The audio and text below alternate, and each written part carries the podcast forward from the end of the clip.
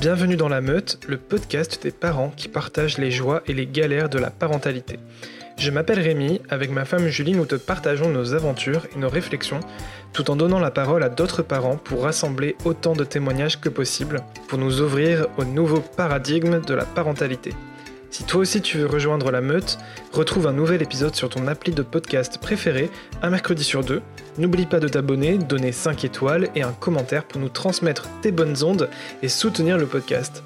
Et si tu aimes vraiment la meute, retrouve le lien pour t'inscrire à la newsletter dans les notes de cet épisode, comme ça tu ne rateras aucune des actus concernant la meute. J'espère que ce nouvel épisode te plaira, je te souhaite une bonne écoute. Et coucou Anne-Laure, du coup, bienvenue euh, sur euh, cet épisode de La Meute. Ton premier podcast, j'imagine, non?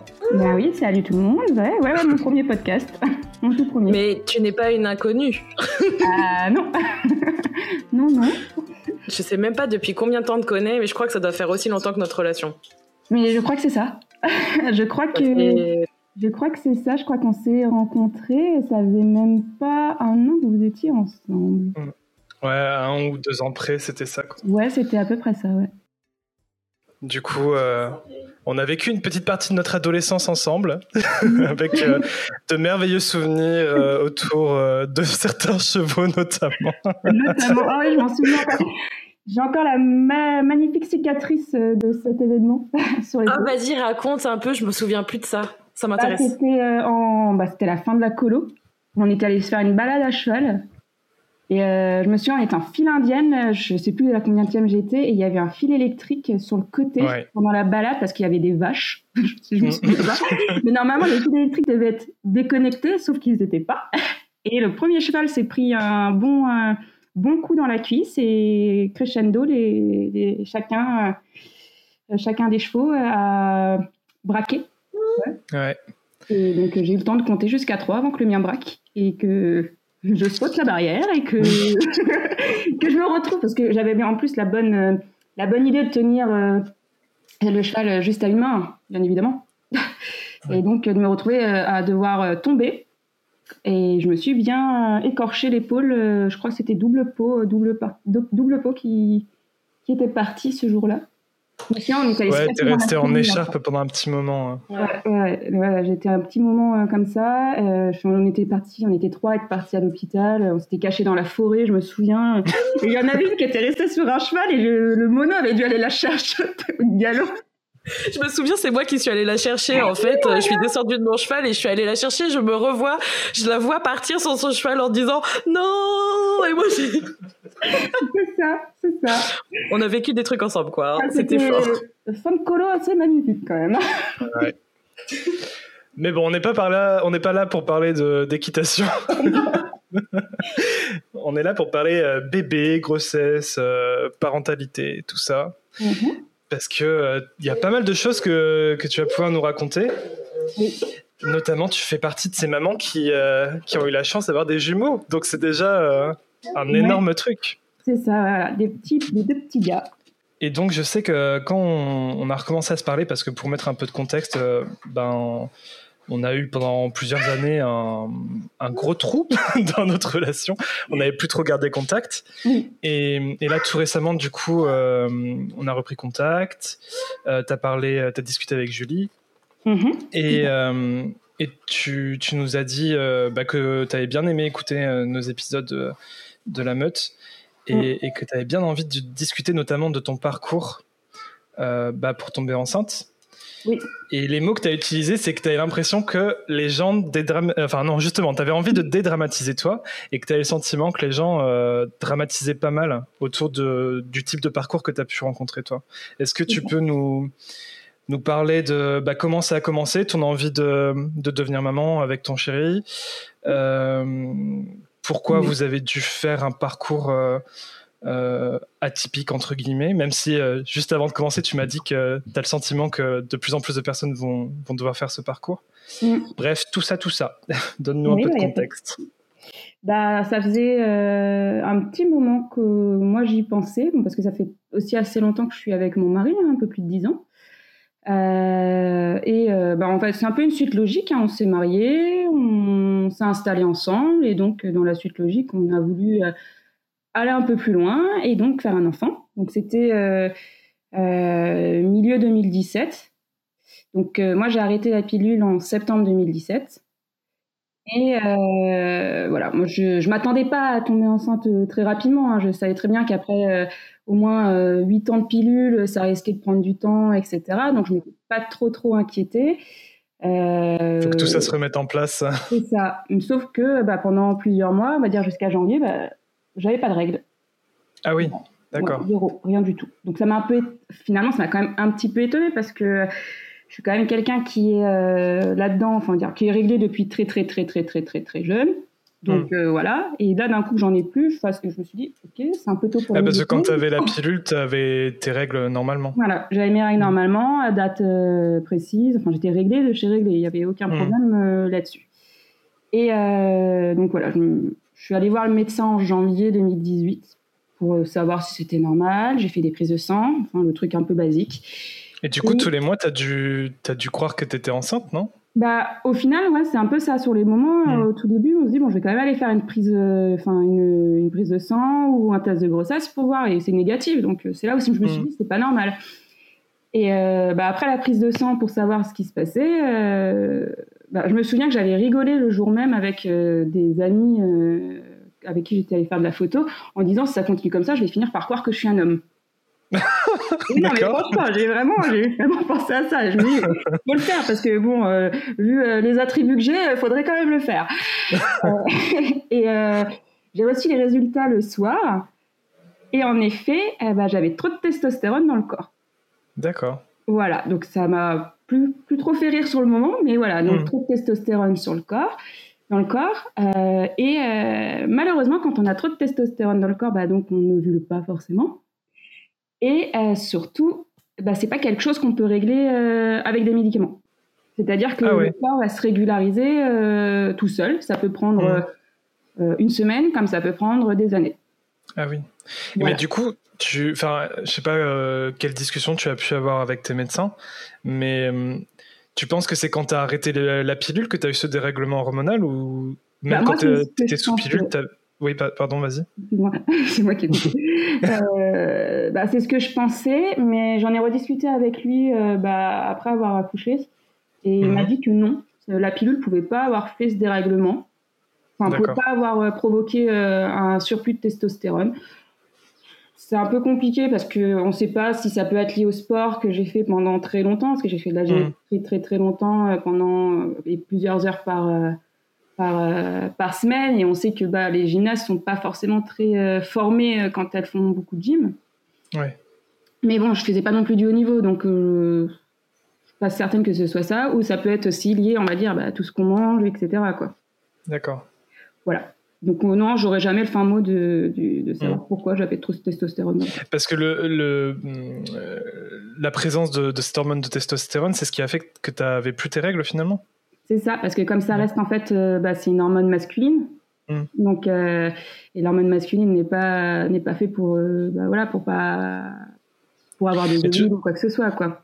Tu vois, c'est là où c'est hyper étonnant vu que comme tu disais pendant que tu avais ta pilule, tu avais toujours tes règles. Donc c'est vrai que c'est là où tu te dis bah quand t'as arrêté, t'as as dû avoir tes règlements, mais si tu dis que ton médecin te dit non, c'est bah, chelou cette histoire quand même. c'est un peu chelou, je t'avoue que je ne sais pas trop, mais en fait, c'est mhm. vraiment ça, c'est vraiment la testostérone qui était euh, totalement euh, euh trop haute. Tout le reste était nickel, mais trop haute, c'est ce qui mhm. que bah, bah, je n'ovulais pas.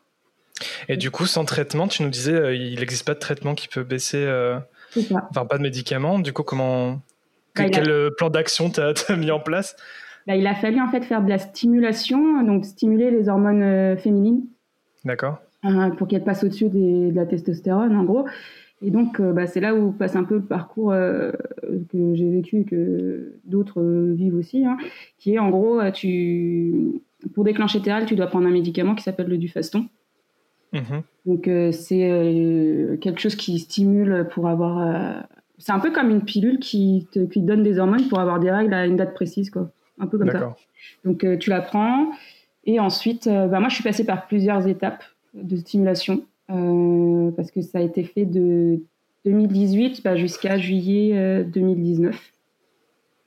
Euh, où la première fois, bah, je prenais des, c'était des d'autres pilules aussi que je devais prendre après avoir eu mes règles, enfin pendant mes règles plutôt, et euh, qui euh, donc stimuler euh, la présence de follicules pour le cycle suivant.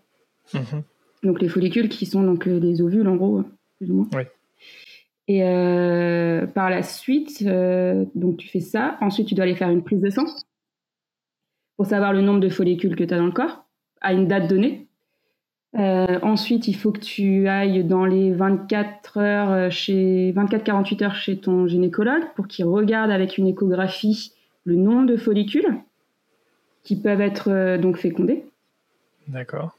si t'en as pas, bah t'en as pas. si t'en as trop, bah généralement c'est légèrement déconseillé de continuer puisque bah, le corps d'une femme n'est pas forcément fait pour avoir des triplés, des quadruplés et tout ça. Ouais. Et surtout pour une première grossesse. Euh, parce qu'il faut savoir que quand on stimule, hein, euh, on est plus sujet à tout ce qui est euh, grossesse multiple. Oui. Voilà. Donc voilà. Et ensuite, s'il te donne le feu vert, il te fait encore une autre piqûre de stimulation pour, on va dire, stimuler la rencontre de l'ovule avec le spermatozoïde. on va dire ça comme ça. voilà. Et donc après, tu fais ton affaire pendant bah, trois jours, quoi et tu croises les doigts. et voilà. Donc ça, ça a été répété euh, pendant euh, presque un an, du coup. Si bien Alors en fait, c'est euh, voilà, c'est ce qui aurait dû se passer. Sauf que nous, sur six tentatives, on a pu aller jusqu'au bout, donc vraiment jusqu'à, enfin, sans qu'il y ait, enfin, jusqu'au bout, jusqu'à espérer pouvoir y arriver, mhm. une fois. On a pu y aller qu'une fois parce que euh, bah, il y a eu les coups où il n'y avait pas assez de follicules. Ah, ok. Il y a eu mhm. les coups où il y a eu trop de follicules. Il y a eu les fois où bah, tout ce qui était, bah, où on s'était loupé avec le gynécologue parce qu'en fonction des dates, c'est vraiment très suivi en termes de dates. Hein. C'est vraiment mhm. sur ton cycle de, de, ton cycle menstruel. Hein. Euh, euh, si tu te loupes à, de quelques heures, d'un jour, deux jours, bah, c'est fichu. Ça foutu. Mhm. Voilà. Donc il y avait ça. Et puis après, moi, je suis passée sous une stimulation par piqûre et plus par, par cachet. C'est-à-dire que euh, pendant huit jours, je devais me piquer au niveau du ventre pour euh, stimuler. Super. Super. Ça devait être agréable. Super agréable. J'avais les, les, enfin, les petites marques de piqûres un peu partout. Ouais. Voilà. Mais c'est pas physiquement que c'est compliqué, c'est plutôt. Euh, moralement? Moralement, ouais. C'est euh, moralement parce que tu, tu, fais toutes ces étapes et quand tu arrives à l'étape à savoir si tu dois tu peux aller plus loin ou non, eh ben, soit tu es déçu, soit tu l'es pas. Et puis si tu as réussi à aller jusqu'au bout et qu'au final ça fonctionne pas, donc, donc la fois où on l'a fait ça n'a pas fonctionné. Hein, euh, bah voilà, c'est moralement c'est compliqué et puis euh, après tu dis bon je vais attendre de voir si mes règles reviennent naturellement. Tu te rends compte que c'est pas le cas, donc tu rebelote, tu recommences avec du faston. Enfin voilà, c'est moralement c'est un peu compliqué. Et en plus, moi, j'étais en formation pendant toute cette période, donc euh, je partais sur beaucoup de euh, choses à gérer. C'est ça. Je, voilà, je n'étais pas forcément à la maison. Euh, il y avait beaucoup, beaucoup de choses à gérer. Et bah, heureusement que j'étais quand même bien entourée d'amis qui, qui ont vraiment suivi mon petit parcours du début jusqu'à la fin. Quoi. Tu t'es sentie soutenue tout du long. Ouais, ouais. C'est ça. Mais après. du coup, c'est, ça arrive souvent comme ça, ou comme tu disais, sur ces tentatives, il y a vraiment une fois où tu as pu, euh, as pu vraiment euh, tester le truc euh, au bout? Bah après, je pense que c'est chacun, chaque femme est différente parce que la stimulation, c'est pas forcément dû que. moi, mon cas, c'était parce que j'avais testostérone. Mais il y en a mm. d'autres, c'est ils vont avoir des ovules, ce qu'on appelle feignants, des follicules feignantes. et donc, on va les stimuler pour les rendre moins feignantes, mais les follicules sont déjà présentes. D'accord. Voilà, moi j'avais ce problème que bah, je pouvais euh, ne pas en avoir comme en avoir trop. C'était, c'était ça qui était un peu plus compliqué chez moi, quoi.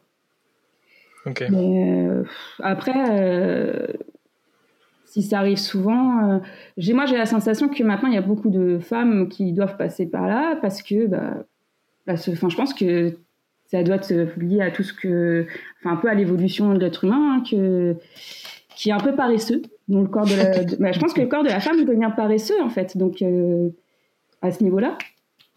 Ouais, et puis comme tu disais, l'alimentation, c'est vrai qu'on a beaucoup entendu parler des perturbateurs hormonaux euh, mm. qu'on peut retrouver dans, dans, les pesticides, etc.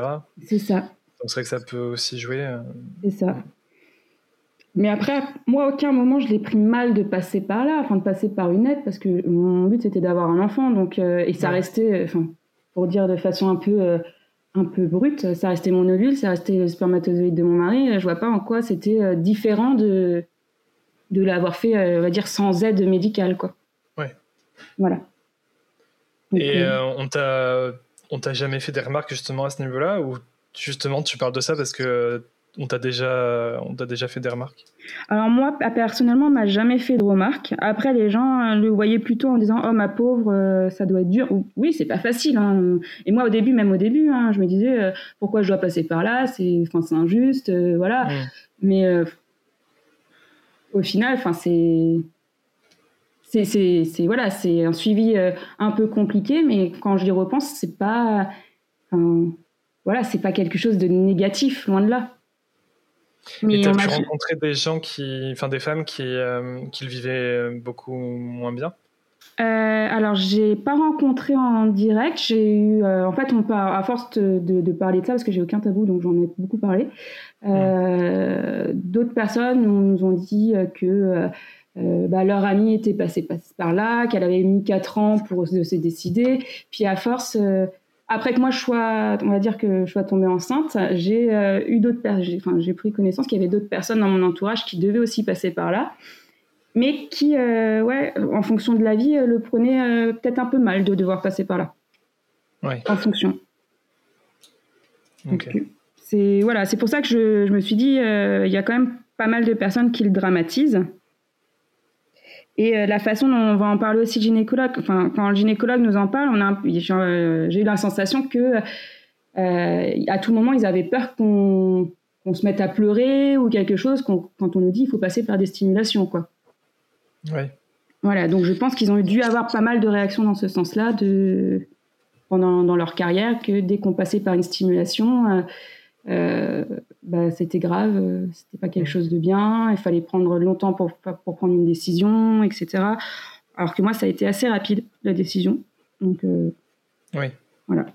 Oui, et puis je pense, parce que toi, du coup, tu as appris que tu allais devoir passer par la stimulation quelques mois après avoir commencé à essayer si je me. C'est ça. En fait, dès qu'il m'a dit que c'était lié à la testostérone et que la solution hmm. qu'il pouvait me proposer c'était la stimulation, ah bah, j'ai dit ok, pas de souci, on le fait. Hmm. Hein. Donc, voilà. Parce que j'imagine euh, que les, les, les, couples qui essayent depuis des années, tu vois, et qui après découvrent qu'il y, y, a cette problématique. Euh, euh, peut-être que la, la révélation et, d'apprendre ça, ça n'a pas le même poids. C'est ça, je pense aussi. Mm. Après, nous, on, a, on est très terre à terre, donc c'est-à-dire que si on nous a dit, si le médecin nous dit il faut aller faire des prises de sang, voir euh, la raison, etc., il n'y a mm. pas de souci, on va le faire. On le fait, on regarde, s'il nous dit que c'est ça, euh, bah ok, donc c'est ça. Enfin, mm. On l'accepte, on, l'accepte, je vais pas dire facilement, mais on l'accepte parce que bah, les, les, les, chiffres sont là, la preuve est là. Euh, J'aurais beau, euh, moi, dire non, non, non, je veux, je veux le faire toute seule, je veux, euh, je veux m'en sortir toute seule. Euh, si mon corps me, me, dit merde, mon corps me dit merde. voilà, pour être. je, suis assez, voilà, je suis assez brute dans mes paroles, mais c'est un peu ça, c'est un peu comme ça que ouais, je. Ouais, t'es pas dans la lutte à un moment donné. Non. Je suis pas dans la lutte. je connaissais mon objectif, je savais ce que je voulais, et il était hors de question pour moi que je mette des années pour avoir un enfant. Ça, c'était euh, hors de question. Si euh, la médecine me disait qu'elle pouvait, m'aider pour avoir un enfant parce que mon corps le refusait et qu'on ne savait pas quand est-ce que euh, mon corps l'accepterait vraiment tout seul à ce niveau-là, bah, j'ai accepté que la médecine m'aide. Voilà. Mais après, je peux comprendre que certaines femmes aient énormément de mal à l'accepter et ne trouvent pas ça naturel en soi. Ouais, et puis je pense qu'il y a aussi tout un côté où on, où on idéalise, on idéalise j'ai du mal à parler, euh, tout le côté euh, idéalisation du, de la grossesse, tout ça, et qui fait que euh, on peut retomber de haut. Mm. C'est un peu comme le mariage, hein, c'est des gros événements de la vie où on a tendance à, à, mettre ça sur, sur un piédestal un peu, et, et si ça se passe pas exactement comme, comme on l'avait visualisé oui, c'est un peu ça. C'est, un peu la même chose. Bon, après, nous, pour venir au mariage, euh, on était passé aussi par des trucs tellement euh, dingues euh, quelques semaines avant que. Ah ouais? Ah ouais, nous, on a tout vécu quand on m'a Là, on s'est marié en six mois. Ok. Et trois semaines avant, euh, non, un mois avant, non, attends, en trois mois avant, euh, finalement, le restaurant qu'on avait pris euh, nous a dit Ah bah non, en fait, j'ai un autre mariage. Enfin, il n'avait pas capté qu'il avait pris deux mariages en même temps. Ah ouais, super. Voilà. Et donc, on a dû tout refaire, tout changer, tous nos plans, etc. Ah ouais, trois mois juste avant la date. C'est ça. Et genre, je crois, deux semaines avant le mariage, le traiteur, sa ferme a brûlé. Oh, ouais. Putain. Non, voilà, c'était magnifique. Mais il nous a quand même, il a quand même tout géré, hein, le traiteur. Mais on s'est regardé avec mon mari, fait, en fait, ils veulent pas qu'on se marie, quoi. C'est. voilà. Mais c'était euh, après, ça... après de passer par là, c'était vraiment le jour, euh, bah, ouais, je, préfère le dire, l'un des plus beaux euh, que j'ai vécu parce que on mm. est passé par tellement de choses que le résultat en valait encore plus la chandelle, quoi. Ouais. Du coup, tu as, l'habitude d'avoir des imprévus comme ça qui, qui fait que tu dois te réadapter, euh, réenvisager les choses d'une autre façon.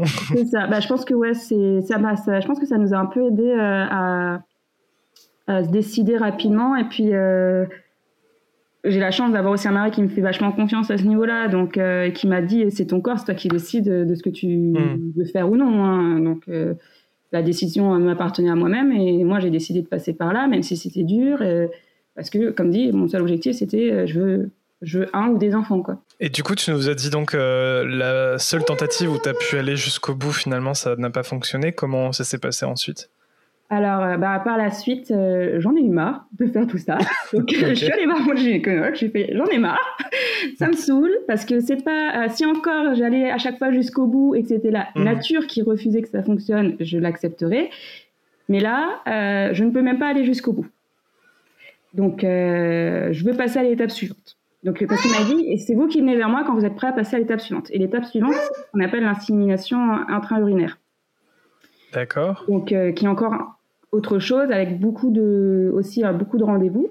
Parce que euh, donc l'insémination autant le dire c'est vraiment euh, on, on amène les spermatozoïdes le plus proche de l'ovule mmh. via une grande aiguille bah, voilà qui passe par par le vagin etc ouais donc c'est presque chirurgical quoi. Ouais c'est encore en fait c'est quelque chose qui se met encore en ambulatoire.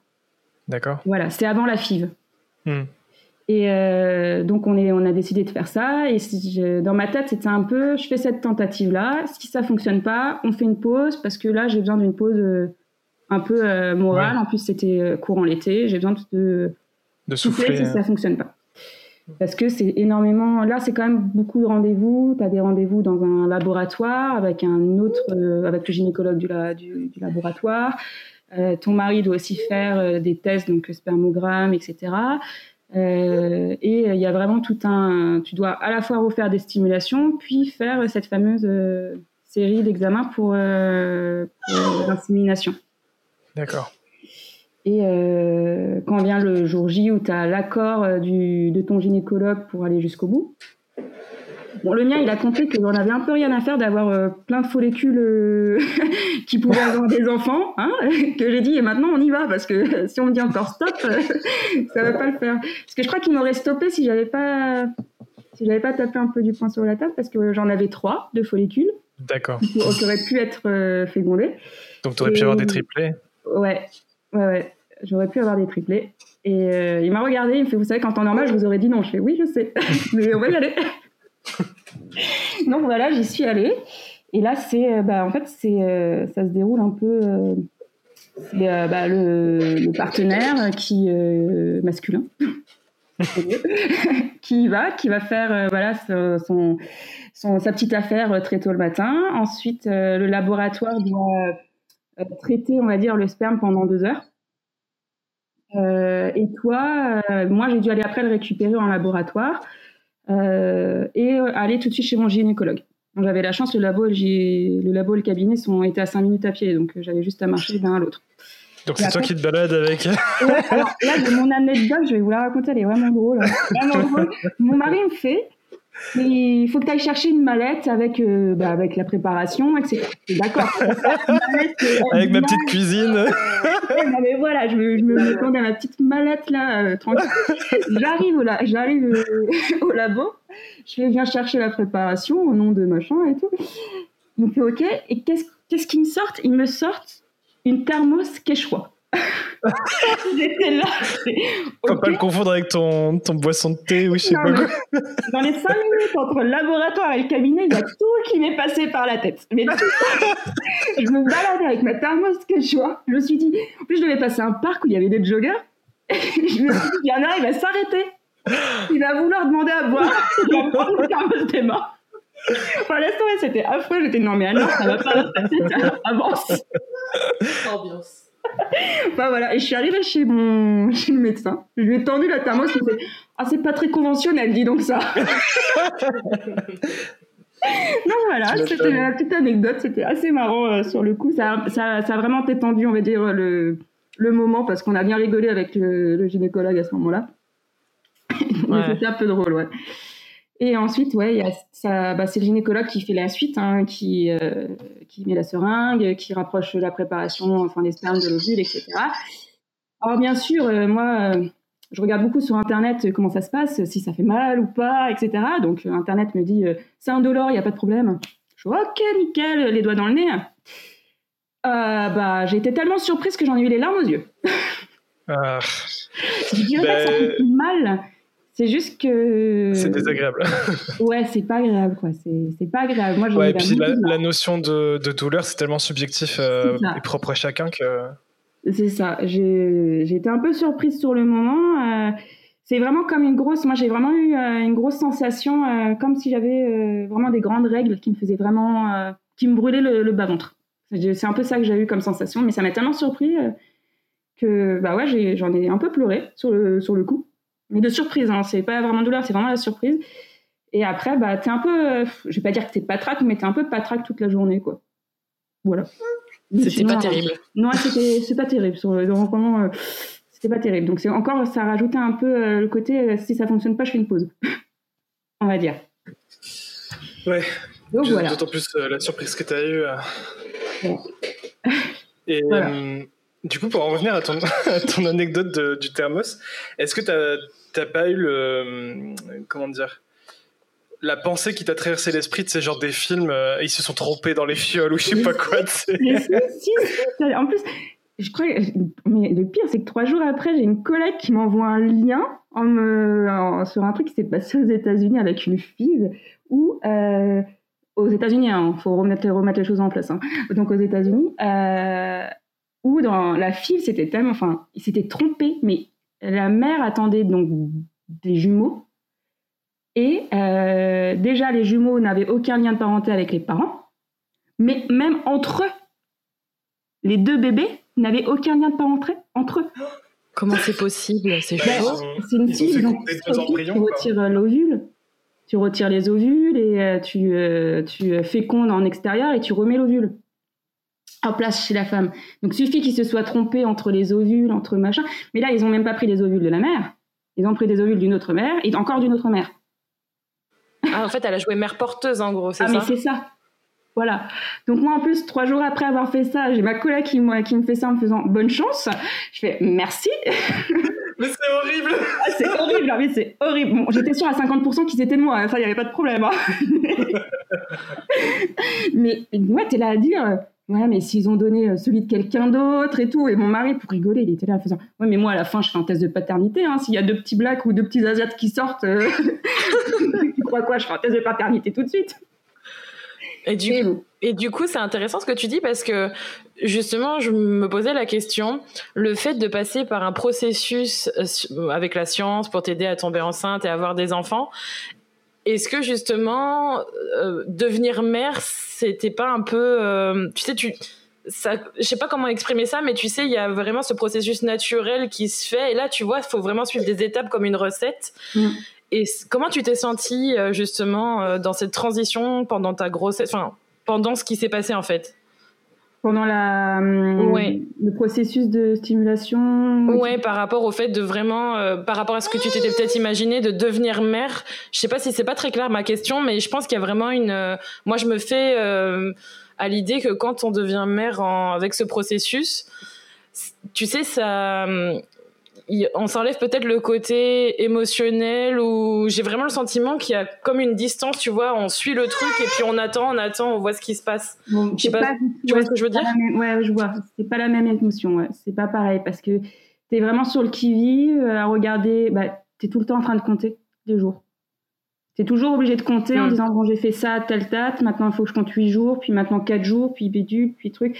Tout le temps en train de compter, donc tu sais en fait à quelle date, plus ou moins, bah tu peux, euh, ça a pu fonctionner ou pas. Et euh, ouais, c'est. Et moi j'avais le, j'avais le, le chic de retarder l'événement à chaque fois.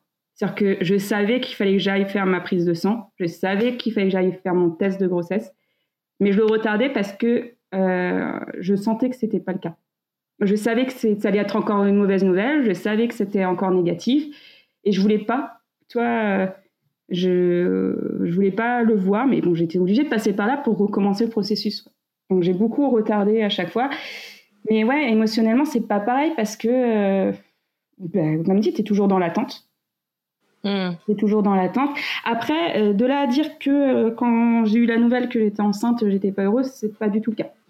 Mm. C'est vraiment pas le cas parce que euh, je m'attendais pas en fait euh, à avoir une bonne nouvelle à ce moment-là. Euh, c'est ça qui est un peu dommage et c'est pour ça que je veux dédramatiser un peu la chose parce que comme la stimulation, l'insémination est montrée comme quelque chose de non forcément naturel, tu, tu, le vois un peu négativement, toi. Et c'est vrai que j'étais rentrée un peu dans le processus un peu émotionnel négatif en disant de toute façon c'est négatif, ça va être négatif, c'est machin et tout et tralala. Et puis tu sais, tu as tout le temps les gens qui disent il faut que tu arrêtes d'y penser parce que quand tu arrêteras d'y penser, tu arriveras à tomber enceinte et machin, enfin les trucs euh, avec toutes les anecdotes du oui, j'ai quelqu'un qui est passé par là et quand elle a, quand elle a décidé d'arrêter de se casser la tête et d'arrêter, bah, elle est tombée miraculeusement enceinte. Genre c'est les gens qui traversent jamais le truc euh, qui ont les meilleurs conseils et Ouais. Et, puis, euh, et puis, évidemment, c'est sûr que quand tu dis à quelqu'un n'y pense pas, c'est sûr que ça marche. Ils y pensent pas, quoi, bien sûr. c'est clair. Moi, j'étais là, je fais, mais comment tu veux que j'arrête d'y penser? Je suis obligée de compter les jours, donc je suis obligée d'y penser. C'est ça. voilà. Ça marche pas. Euh, ça marche pas. c'est pas possible. Donc, euh, ouais, et du coup, quand tu as fait ta, ta, première insémination, ça s'est déclaré positif ensuite? C'est ça, la toute première. Ah, c'est cool ça. Hein. Alors que tu es prévenu, hein, là là-dessus, les gynécologues, ils sont vraiment bien. Enfin, moi, mon gynécologue, il était euh, top du début à la fin. C'est, euh, il prévient, il te dit, voilà, euh, il y a que 15% de réussite. Il hmm. faut que vous soyez conscient, 15% de réussite et risque de grossesse multiple. Pas de souci, suis consciente. Tu es obligé de, signer des décharges en plus. Hein, donc, voilà, il y a plein C'est vraiment la dernière étape, en fait. Il y a vraiment beaucoup d'étapes de ce que tu as décrit juste avant d'arriver à la FIV, du coup bah, c'est l'insémination, c'est pas encore la fibre. L'insémination, c'est entre ah, oui. L'insémination, c'est intra-urinaire. C'est vraiment tout se fait à l'intérieur de toi. Ok. Ouais, c'est ça peut se faire. Euh, la fibre, c'est vraiment on te retire l'ovule, on la féconde à l'extérieur et on te remet l'ovule. C'est pour ça que ça passe en hospitalisation la fibre. Et là, il y a tout un, un processus hein, pour la fibre parce que tu j'ai presque envie de dire que tu passes sur une liste d'attente. Ça se fait pas comme ça du jour au lendemain. C'est que tu passes des étapes, tu vois un psychologue, etc. Enfin, c'est très suivi, quoi. Faut que, faut que tu sois marié, paxé, ou paxé euh, depuis tant de temps avec, ou euh, depuis tant de temps avec le même partenaire. Euh. enfin, voilà, c'est très, très suivi en France. Hein. Hmm. Et c'était bah, la prochaine étape après une insémination. Parce qu'une insémination, tu le fais, généralement, ils l'essayent deux, trois fois et si ça fonctionne pas, il, là, il te demande si tu veux passer à la file. Ouais, ils font vraiment plusieurs étapes différentes et on a Charlie derrière qui est magnifiquement en train de nous faire une chanson comme dans tous les épisodes de la meute. ouais, c'est la petite interlude de Charlie. Merci. merci Charlie. et donc, euh, quand est-ce que tu as appris que tu attendais des jumeaux? Et comment euh, comment tu as reçu la nouvelle avec ton chéri? Alors moi, il faut savoir que j'ai toujours dit que je voulais des jumeaux. Eh, comme quoi, c'est trop cool, du coup, ça s'est exaucé. Ah, totalement. Mais j'ai toujours dit, tout le monde m'a pris pour une folle. Hein. J'ai toujours dit, je veux des jumeaux. Je veux des jumeaux, j'ai envie de jumeaux, j'ai trop envie de jumeaux, je veux des jumeaux, je sens que je vais avoir des jumeaux. voilà. Bon, après, j'ai euh, dans ma famille, il y, a des, y a des faux jumeaux, donc euh, c'était plus ou moins euh, possible que j'en ai même de façon sans aide, sans stimuli, sans rien, quoi. Et bah, j'ai pris, j'ai eu la nouvelle, j'étais au travail, je venais de reprendre le travail. J'avais reçu les résultats Et donc, j'avais regardé. Et en fait, tu as, un nombre. Je ne sais pas si Julie, t'es passée par une prise de sang ou pas. Pour, savoir si j'étais enceinte? Ouais. Ah si si moi en fait j'ai fait trois tests de grossesse différents j'ai fait je suis pas sûre je suis pas sûre la barre elle est pas très tu sais c'est pas très c'est flou le truc, t'es pas sûr, c'est pas franc, toi tu vois des trucs dans les films, tu te dis c'est bloc, donc du coup là c'est bon, ça veut dire oui. Et je fais non, j'ai trop de doutes. Alors prise de sang direct et la prise de sang, oui là c'est sûr, au moins il y a plus de doutes. Donc tu vois, tu as, des chiffres, toi tu as tout un tout, as chiffres qui apparaissent et moi ils étaient assez euh, assez hauts ces chiffres-là. Faut savoir que ça faisait que trois semaines hein, que moi j'étais euh, ouais deux ou trois semaines que j'étais enceinte à ce moment-là. Hein. Donc euh, assez haut. Et euh, je m'étais posé la question bah, si j'étais enceinte de jumeaux à ce moment-là ou non. Parce que ah. plus t'en as, plus t'as de chances de dire qu'en fait que, que tu sois en grossesse Et moi, j'ai vu mon gynécologue que. alors attends, c'était en fin juillet? Ouais, fin juillet que j'ai su. Et j'ai vu mon, mon gynécologue que le 2 septembre.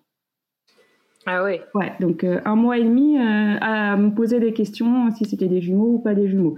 Mais je l'ai senti, hein, enfin, je sais pas comment expliquer. Dans ma tête, c'était presque sûr parce que quand j'ai vu le gynécologue et qu'il m'a dit il y en a deux, je l'ai regardé, je, ah. je sais. je sais, je sais. Voilà, donc, euh, et moi j'étais bon, j'étais super heureuse, j'étais pas surprise ou quoi que ce soit, j'étais vraiment heureuse de. Bah, déjà, j'étais enceinte, j'allais avoir un enfant. Ouais. On n'allait pas en avoir un, on allait avoir deux. comme j'ai tout, comme j'étais contente. Voilà. Donc dans mon, on va dire dans mon pseudo malheur qui n'est pas un malheur en soi, hein, mais si on prend la chose comme ça, bah le résultat, bah comme dit, bah comme le mariage, on va aller clairement la chandelle. Hmm. Voilà. Et, justement, je serais intéressée de savoir euh, quel conseil euh, qu'est-ce que tu aurais aimé savoir quand tu as commencé ces démarches euh, pour devenir maman par rapport à toutes ces étapes que tu as fait? Qu'est-ce que tu aurais, euh, qu'est-ce que aurais aimé savoir euh, quand tu as, as commencé, que tu sais maintenant? Euh, alors, comment... après, moi, mon gynécologue m'a quand même très très bien expliqué les choses, donc je j'étais pas trop mm. dans.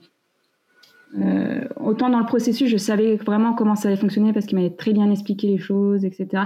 Là où j'aurais aimé savoir, c'est qu'on me dise que faut quand même un peu, faut quand même s'accrocher moralement parce que tu vas avoir quand même souvent plus d'échecs que de réussite, avec un, même avec la stimulation. Hmm. Donc, euh, c'est, c'est, ça, il y en a qui ça, ça prend beaucoup plus de temps que moi, hein, là, clairement. Hein. Mais euh, j'aurais aimé savoir que, euh, bah, moralement, ça allait, ça allait jouer vraiment sur, sur mon moral.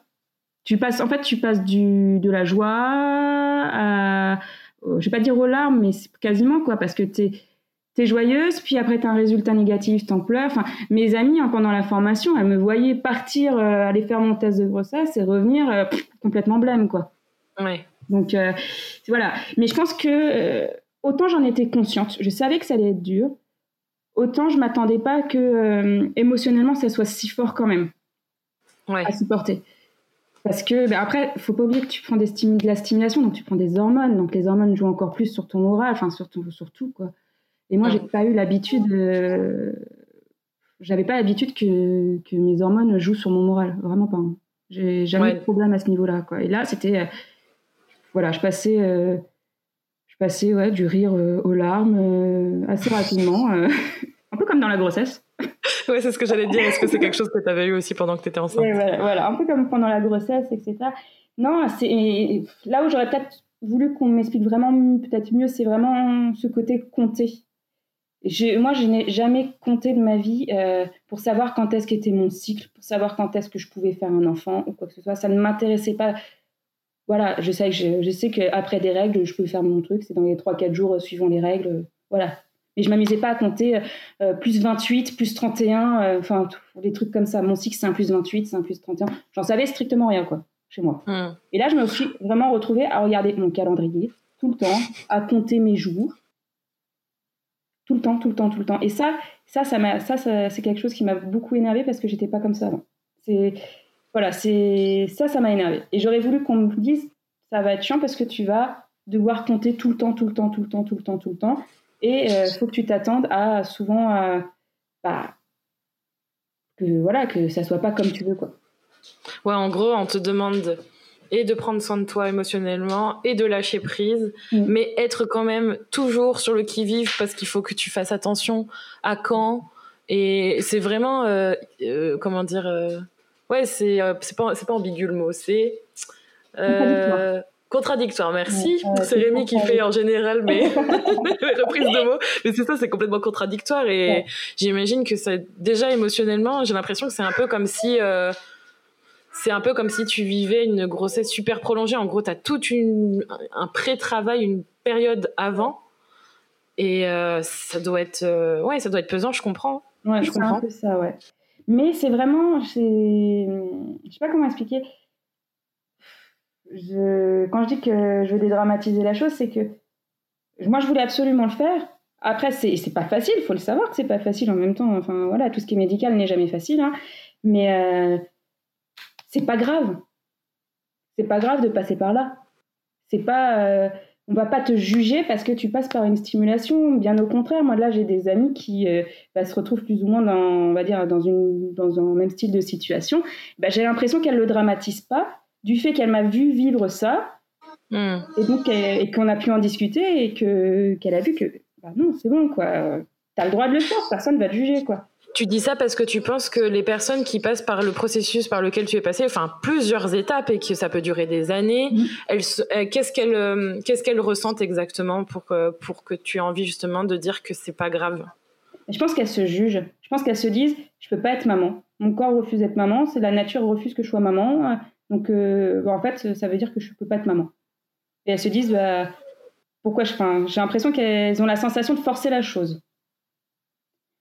Ouais.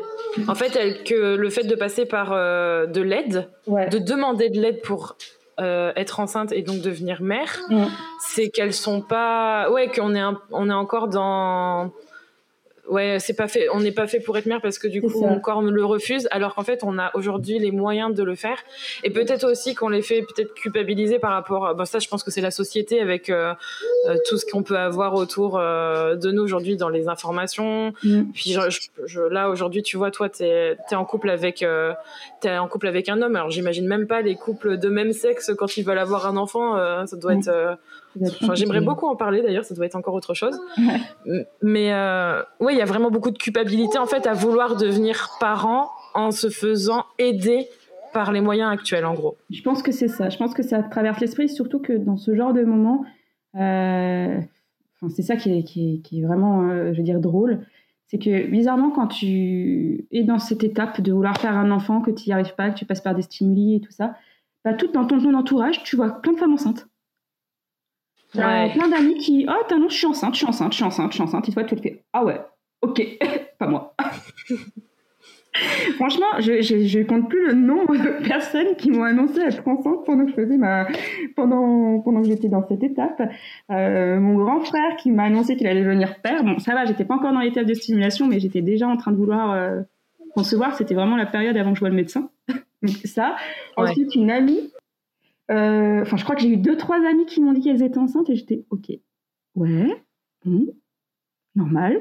Même dans la formation, je me souviens qu'il y avait une collègue, elle n'avait pas osé me dire, et ça qui m'a, ça c'est ça, c'est une chose qui m'a un peu énervée. Elle n'avait pas osé me dire, par peur de me faire de la peine, qu'elle était enceinte.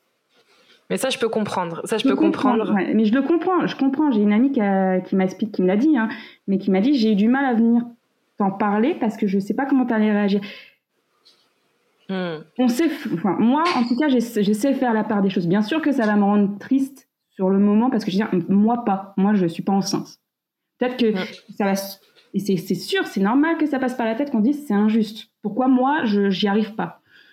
Mais d'un autre, autre côté, enfin, je suis super heureuse pour cette personne. Elle voulait un enfant, elle a réussi, c'est super quoi. Hmm. C'est magnifique. Tu vois, émotionnellement, tu es toujours dans la contradiction. C'est ça exactement. C'est ce que, ouais, bah, c'est exactement ce qu'on dit. C'est, c'est compliqué de naviguer là-dessus, mais j'ai justement par rapport à ça, j'aimerais savoir comment on se, on construit son projet en tant que parent, donc notamment avec ton, avec ton chéri. Comment on construit son projet en tant que parent, c'est-à-dire vos souhaits de parentalité. Et d'ailleurs, tu vas peut-être pouvoir nous en parler aussi. Euh, quand on est dans l'attente justement d'avoir un enfant et qu'on ne sait pas vraiment l'issue? bah, c'est compliqué. J'ai envie de dire que c'est compliqué parce que tu peux rien amorcer alors que tu hmm. voudrais commencer. Donc tu réfléchis, tu réfléchis euh, à comment ça va se passer, etc. Mais d'un autre côté, tu veux pas trop y réfléchir parce que tu as peur d'être encore plus déçu quand ça fonctionne pas. Donc tu es, vraiment, es vraiment dans l'attente. Tu es dans l'attente et après, je pense qu'il faut que tu sois vraiment bien épaulé par ton compagnon ou ta compagne hein, en fonction de, des étapes. Euh, hmm. Voilà faut être vachement bien euh, épaulé parce que c'est pas que dur pour la personne qui euh, donc par exemple pour moi c'était pas que dur pour moi c'était aussi dur pour euh, pour mon mari parce que lui bah il se sent impuissant il peut rien faire. Il à part faire son enfin être là au moment où il doit être là et faire ce qu'il doit faire quand il doit faire lui il peut rien faire. Donc tous les jours il doit prendre des cachetons il doit faire une picouse il voit que tu reviens, tu es triste. Enfin, Oui, il est spectateur de, de, de, ce que tu vis et en même temps, il est. Ouais, je trouve, je disais à Rémi, c'est, pas forcément la place, une place facile d'être spectateur de la souffrance de, de l'autre. Hmm. C'est vraiment pas facile et euh, franchement, euh, si tu es bien épaulé, si tu as vraiment. Enfin, que ton compagnon est vraiment derrière toi ou ta compagne, ta compagne est vraiment derrière toi et te suit. Euh, voilà, c'est lui qui va t'aider émotionnellement en fait. C'est lui qui va être, on va dire, ton, ton épaule quand ça va pas, avec qui tu vas parler, qui, qui va t'aider à dire on continue, on avance en fait. C'est lui qui va te tendre la main, qui va dire on continue, on avance. Hmm. Et je te suis dans toutes tes décisions, je te suis. Si tu me dis tu veux passer par là, on avance. Je, je n'irai pas contre ton avis. Moi, ça a vraiment été ça. C'était tout ce que je décidais, il, était, il m'a dit je, suis d'accord avec toi parce que là c'est ton corps et c'est ton combat à toi principalement parce que le problème ne venait pas de chez lui, le problème venait principalement de chez moi et, euh, et voilà quoi. Et moi ce qui me faisait peur et ça c'est, je pense que ça traverse la tête de beaucoup de femmes ou à ce moment-là, c'est de se dire bah j'arrive pas à faire un enfant, est-ce que mon mari va rester avec moi? C'est vrai? Ouais. Bah, tu es, quand même dans une suite logique. Hein. Tu es quand même dans une suite logique où tu es avec quelqu'un longtemps, tu te maries, tu as un désir d'enfant des deux côtés, et on t'annonce, bon, je suis pas fertile, mais t'imagines, enfin, t'arrives pas à faire un enfant à un moment. Enfin, c'est déjà arrivé plein de fois que des couples se séparent parce que bah ça fonctionne pas et que bah, le mec ou la ou la nana elle veut euh, elle veut faire un enfant et donc pour avoir un enfant, il bah, faut qu'elle aille avec quelqu'un qui avec qui ça fonctionne quoi. Mm. Et dans ta tête, t'es quand même là. Enfin, pour te dire, dans l'émotion, t'es quand même des fois à te poser des questions, en disant mais est-ce qu'il va vouloir rester avec moi? Et, toi, tu t'es posé la question ah, Je euh, posé la question. Mais on en a parlé, j'en ai parlé avec lui. Il m'a dit mais même si ça fonctionnait pas, oui, tant pis. C'est comme ça. C'est comme ça. Hmm. C'est ça qui est important en fait. Il faut un couple solide. Euh, enfin, il faut des personnes. Il faut vraiment être euh, solide et bien épaulé, comme tu dis Mm. pour traverser ça parce que c'est comme là on en a parlé déjà c'est dur c'est dur en fait. C'est dur. C'est dur ouais. Et c'est parce que et je pense que c'est parce que la société fait en sorte que ce soit dur. Enfin de essaie de enfin j'ai l'impression qu'elle veut te faire dire que c'est dur que tu en passes par que tu passes par toutes ces étapes émotionnelles. Parce que franchement là je, je, je, je me mets en arrière j'ai vraiment un recul par rapport à ça. Je me dis mais Anne-Laure c'est pas grave c'était pas grave en fait. C'était pas. Oui, c'est chiant. Oui, médicalement c'est chiant, mais c'est pas grave. C'est pas grave. Pourquoi t'as même pensé à ça? Pourquoi t'as pensé que ton que ton mec il allait peut-être te quitter? Pourquoi t'as pensé que euh, t'étais pas faite pour être une maman, etc. C'est débile de penser comme ça. Enfin, euh, avec du recul, c'est ce que je me suis dit. Je fais mais pourquoi on dramatise la chose? Pourquoi? La société, la, la, la science a fait en sorte de t'aider pour avancer, pour te pour euh, te faire devenir maman, euh, parce que tu as un souhait, que tu le ressens euh, au fond de toi, etc. Pourquoi tu le dramatises? Tu vois? Ouais.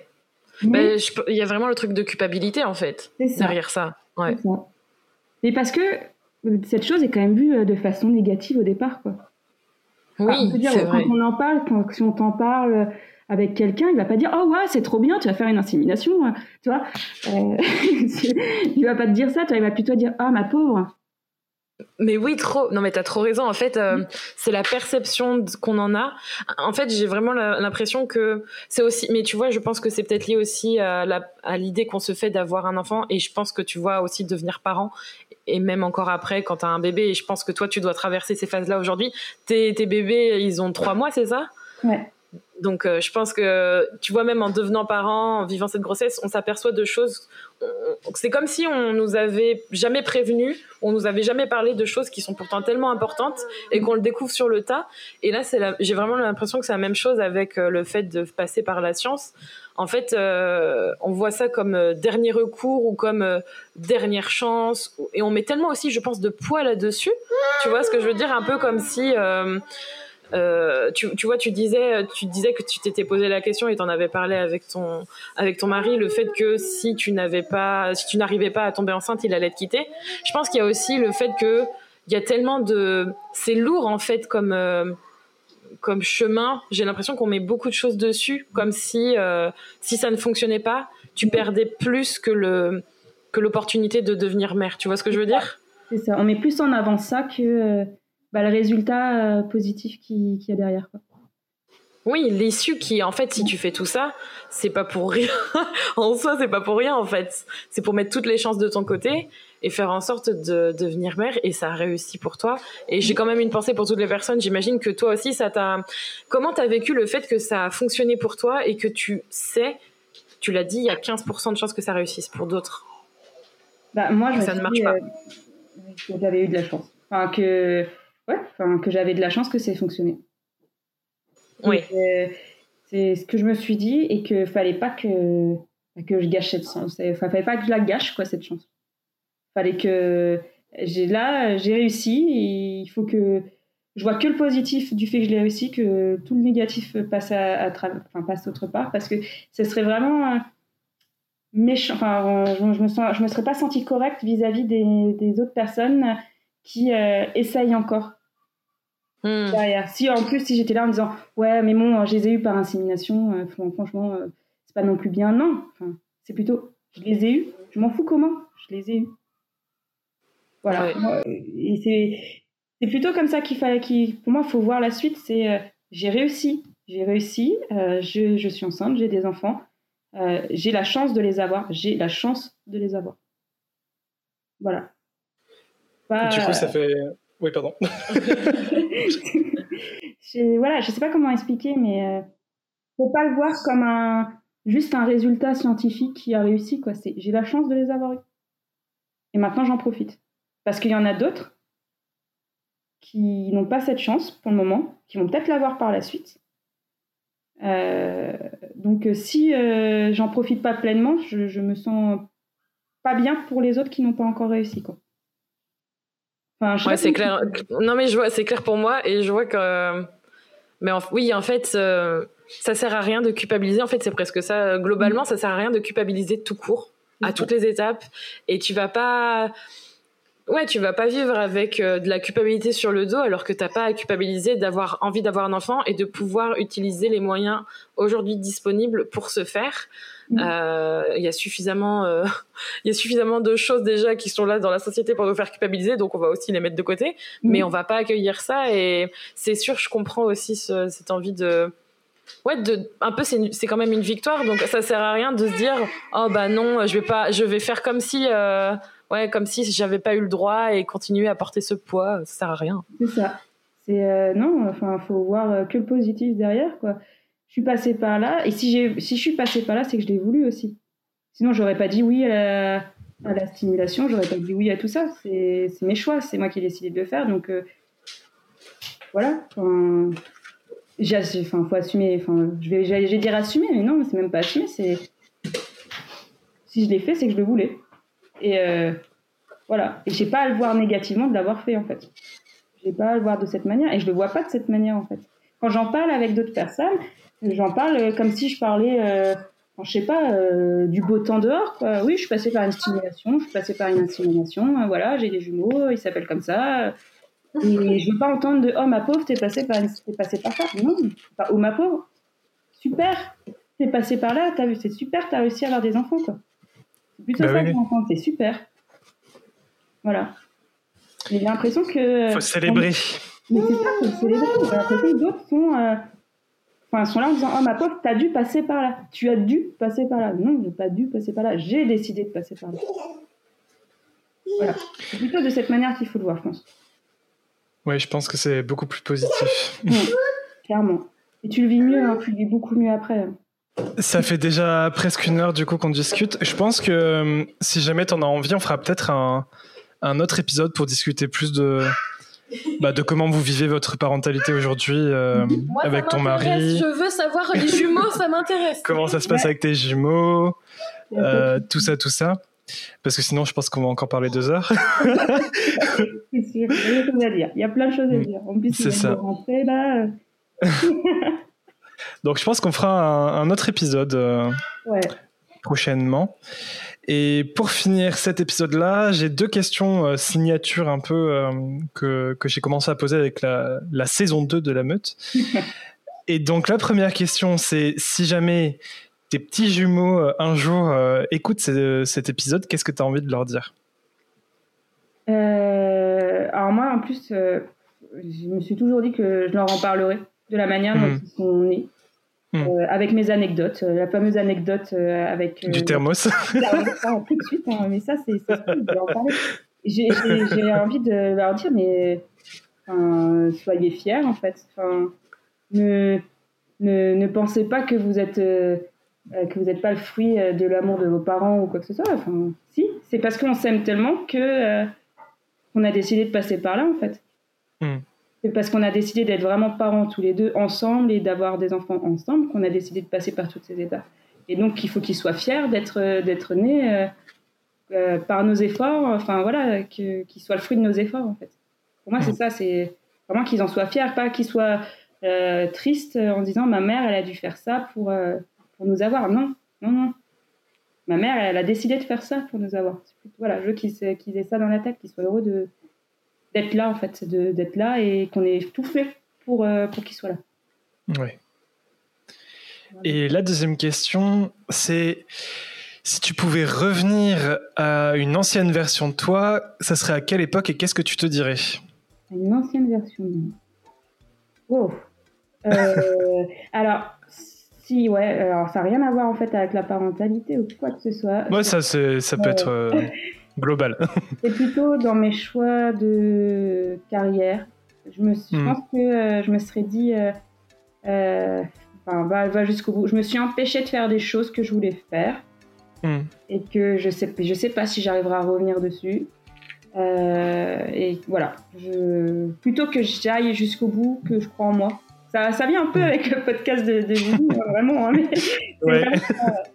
c'est vraiment, ça que, que, je crois en moi pour aller au bout de, mes envies et que j'y aille jusqu'au bout.